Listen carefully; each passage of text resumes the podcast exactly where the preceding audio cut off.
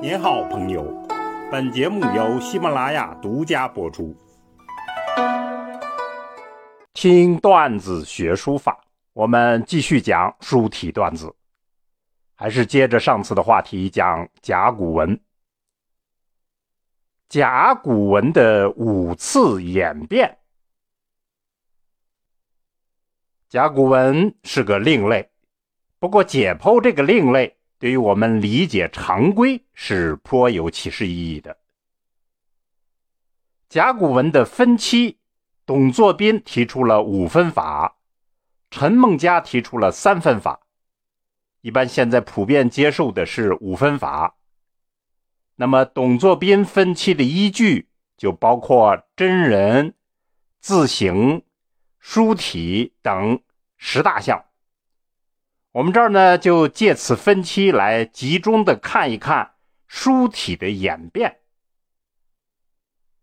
甲骨文书体的第一次演变是这样的：盘庚迁都之前有没有甲骨文，我们还有待于考古来继续发现才能定论。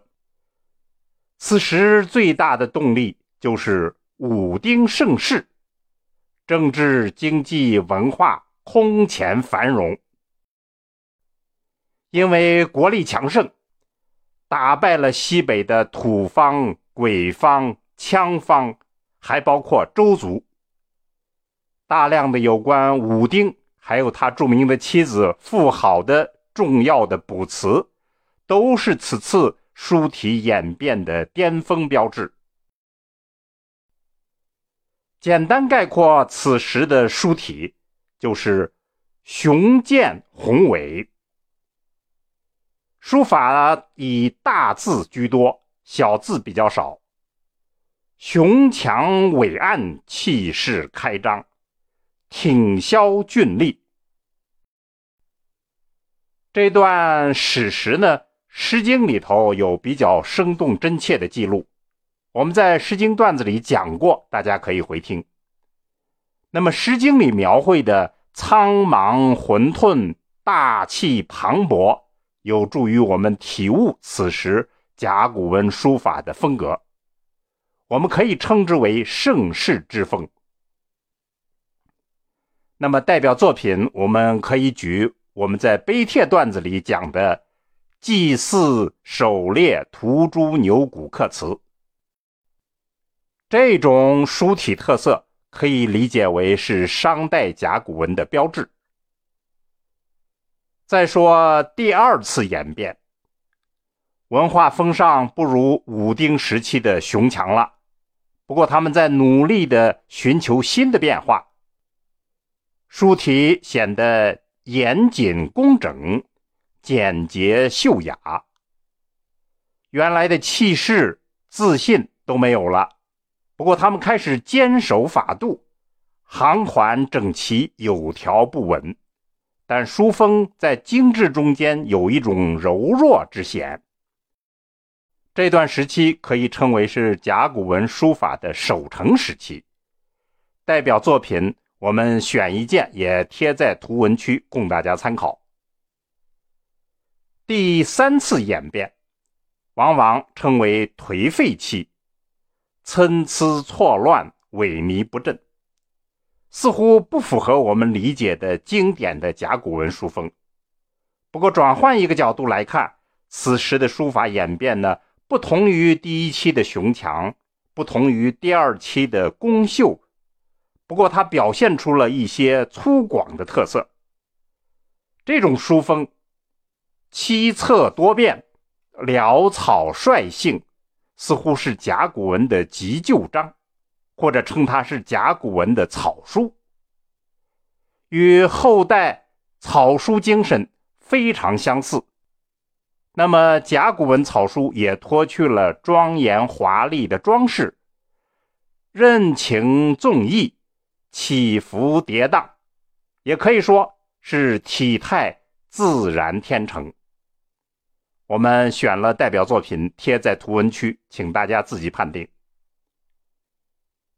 第四次演变，有了前面各个时代的不同探索，此时的甲骨文出现了融合创新的局面，大字肆意放纵，小字谨慎如蝇头小楷，这样就造成了严谨与疏放任意堆砌的局面。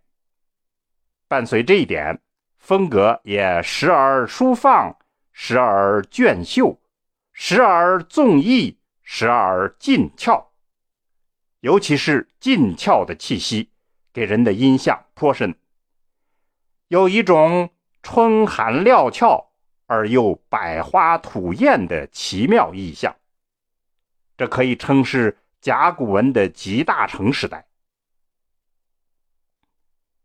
再说第五次演变，在前面百花盛开的基础上，甲骨文书法就进入了成熟期。并向金文过渡，这是商代的最后一个时期，直到商纣王交涉淫逸，断送了江山。那么，此时的甲骨文书法一改过去单用方笔的局限，出现了大量的圆润笔画，方圆兼用，苍劲而又丰满，与周代的金文高度一致。